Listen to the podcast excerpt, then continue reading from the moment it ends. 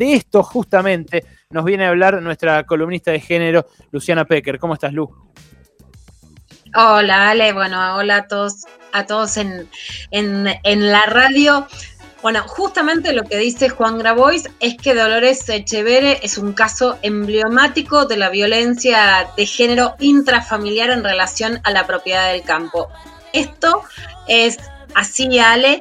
Hay una sola investigación realizada en la Argentina sobre la propiedad de la tierra, porque incluso, vos sabés que Conocí ayer que el INDEC no puede medir qué pasa en el campo, sino solo en los sectores urbanos. Se llama Género y Propiedad Rural. La investigación es de Silvia Lilian Ferro. Esta investigación lo que cuenta es que en la Argentina el 97% de la tierra está en el sector privado. Por eso es poco lo que el Estado puede hacer cuando da o no da tierras. La mayoría de los que son los dueños de la tierra llegaron a la tierra por herencia, ni por mérito, ni por compras, ni por negocios. La mayoría de los dueños de la tierra en la Argentina son herederos. Bueno, se lo dice en un, tramo muy lindo de la película Ay Juancito, en la película Ay Juancito que habla de Juan Duarte, que era un mujeriego, se ve el, el hermano de Eva Duarte de Perón. En un momento van por el medio del campo y él le dice, ves, nena, todos estos campos algún día me los voy a comprar y ella, que era de la alta sociedad, lo mira y le dice,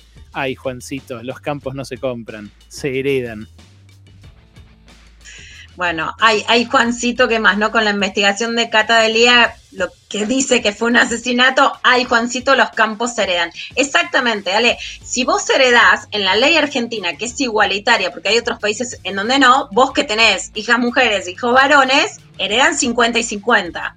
Bueno, por lo tanto, por ejemplo, si te van a heredar, ¿no? No quiero decir, pero si vos pensás que te van a heredar tus hijos, van a heredar el 50 y 50, ¿cómo podría ser que en la Argentina solo entre el 15 y el 20% de las propietarias de la tierra sean mujeres? Bueno, eso solo puede suceder porque justamente lo que le hicieron a Dolores Echevere es una práctica sistemática, que es desheredar a las hijas y a las hermanas mujeres por parte de los hermanos varones y con la complicidad, como se ve en este caso, de, por ejemplo, la madre y otros familiares. Vamos a, escuchar, Ale, lo que cuenta Silvia Lilian Ferro sobre la práctica que está documentada de la herencia como forma de exclusión a las mujeres de su propia tierra. La propiedad privada no la defienden tanto.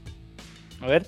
El caso de Dolores Echevere no es especial en ningún sentido en cuanto a, su situación patrimonial, en cuanto a la violencia patrimonial que ejerce su familia contra ella.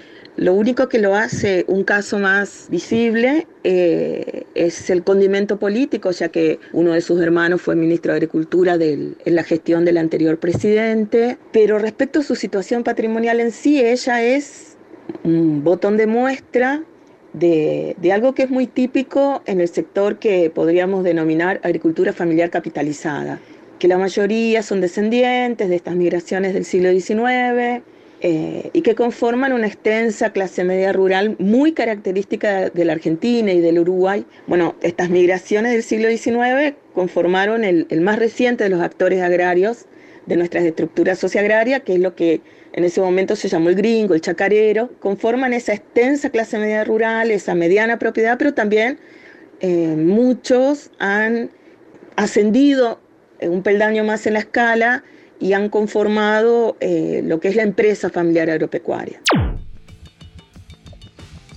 Bueno, lo que cuenta Lilian, Lilian Ferro es que los que quedaban a cargo era el hijo pródigo, ¿no? Por eso también es un poco esta, esta idea de la pelea entre los hermanos Macri, porque había un hijo que era el que se consideraba apto para seguir con la empresa familiar. Los otros hijos varones entraban y a la hija mujer se la casaba, se le pagaba para que estudie, si eran sectores empobrecidos se la mandaba a que trabaje de empleada doméstica, pero quedaba subordinada y que estas maniobras fraudulentas para decir que ella había cedido la tierra fueron no la excepción, sino la regla. Escuchamos la segunda parte de Silvia Lilian Ferro en mi familia, mi mamá, que nosotros venimos de, hijos de, productores, productoras, este, vinculados con la agricultura familiar, por supuesto. Yo soy del sur de la provincia de Santa Fe. Mis padres tenían campo eh, bien en el sur, este, una parte mi papá y otra parte mi mamá, pero en el momento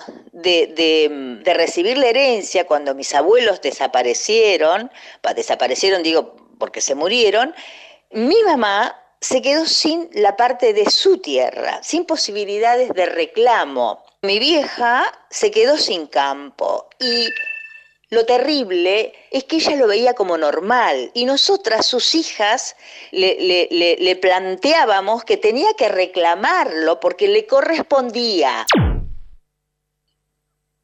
Bueno, este Ale es el testimonio de Mónica Polidoro. Mónica es la presidenta de la Asociación de Mujeres Rurales de Argentina y es de Santa Fe. Yo la había escuchado y entrevistado hace muchos años y la busqué porque ella es una víctima de la misma situación que Dolores Echeverre. A ver, eh, recién Juan Grabois decía Dolores está en la indigencia y sus hijos la apoyan. O sea, los, los, hijos de Dolores Echeverre se quedan completamente empobrecidos. En el caso de Mónica, su mamá era dueña de la tierra junto con sus hermanos varones. Los hermanos varones se quedan con la tierra y se la sacan a la madre. Mónica, de hecho, me cuenta ayer a la noche que ella pudo comprender y perdonar a la madre por no dar esa batalla, pero que sus hay otras hermanas de ella que terminaron sin hablarle, sin nunca poder perdonar a su mamá por dejarse quitar la tierra. ¿Por qué se dejaba a su mamá?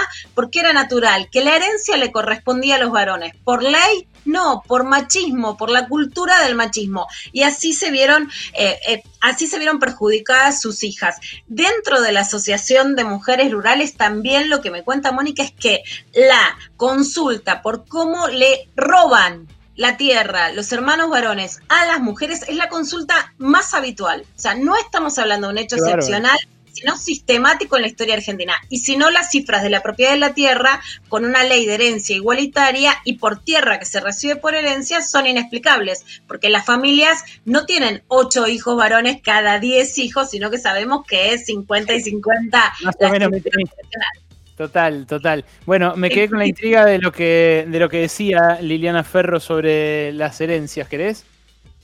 Dale. Escuchémoslo. En lo que es la agricultura de estos descendientes de europeos, esta agricultura familiar capitalizada, incluso en sus formas empresariales, eh, tenemos un esquema absolutamente patriarcal, eh, donde la sucesión de la, del control agropecuario de la explotación eh, pasa entre varones y que cuando hay mujeres estas son desempoderadas. Los grandes desigualadores son las familias, generalmente el padre elige entre sus, entre sus hijos a quién va a entrenar para, para delegarle el control de la explotación y en el caso de las herederas o les pagan un arriendo y las controlan los hermanos varones a su propiedad, le pagan un arriendo de amigos, o sea, un arriendo eh, mucho menor, o esas familias le pagan estudios entonces las consideran ya de alguna forma amortizadas eh, por su parte de la propiedad porque ellas pudieron estudiar y otras son estimuladas de muchas otras formas a, dejar la explotación familiar, porque supuestamente se van a casar y van a residir en la explotación o en la ciudad donde residan sus esposos y deberían delegarle el control de su propiedad o a su esposo o a los hombres de su familia nuclear. O tienen que venderle su parte, en fin, numerosos mecanismos desempoderadores y... Eh, y ahí tenemos que distinguir que una cosa es la herencia legal y otra cosa es el control de la propiedad. Muy interesante, Lu. Muy interesante. Y si gritaban propiedad privada, después podemos discutirlo. Pero la propiedad privada entonces no se respeta en la Argentina en lo que dice la ley de una herencia igualitaria, sino que estas maniobras ilegales o discriminatorias por parte de las familias son parte de este machismo que deja, como en el caso de Lores, en la indigencia a las mujeres y en la concentración de la riqueza a los varones. Muy interesante, eh, Luciana Pecker, nuestra columnista de género, hoy eh, con eh, un estudio sobre la propiedad de la tierra, la herencia y la violencia de género. Gracias, Lu, por esto. Te mando un beso grande. Así seguimos.